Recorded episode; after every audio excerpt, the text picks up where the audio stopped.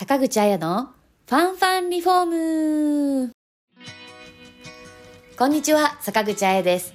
この番組は住まいやリフォームのちょっとした知識や情報をラジオ形式でお届けしています。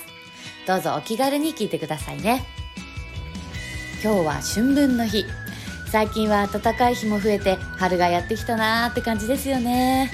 春はなんだか楽しい気持ちになります。今年の埼玉県の桜の開花予想日は3月24日。満開予想日は3月30日だそうです。もう間もなくですね。もしかしたらもう咲き始めてるところもあるのかも。楽しみだな。さて本日のトピックスは複合フローリングの魅力です。お聴きください。先月フローリングは2種類あるとご紹介しましたが今日はそのうちの一つ複合フローリングについて詳しくお話しさせてください。改めてご説明させていただきますと複合フローリングとは複数の板を貼り合わせた合板の表面に化粧剤を貼り合わせたものを言います。複合フローリングは表面の化粧剤によって分類することができます。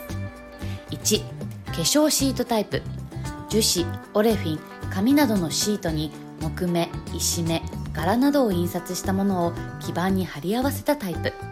シートを重ねたり表面加工を施すなどして本来の素材に近い雰囲気を持つものも多くあります。石目模様や抽象柄などを取り入れたタイプも揃いナチュラルなインテリアだけでなくモダンな空間にも合わせることが可能です。2単板タイプ。天然木を厚さ 0.3mm 程度から 1mm 程度に薄く削った単板を機材に貼り合わせたタイプ。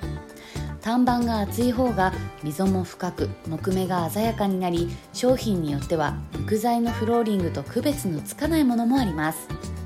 ナチュラルな単色系明るいホワイト系なども注目されており木目を生かす塗装を施し自然の風合いを持たせた仕上げも人気となっています。3引き板タイプ。天然木をノコギリなどで引いて厚さ 2mm 程度に切った引き板を基板に貼り合わせたもの。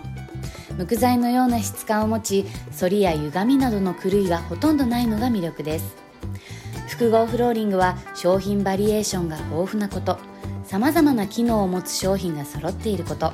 品質にばらつきがないこと施工性に優れていることなどから一般的な住宅では多く取り入れられている床材です。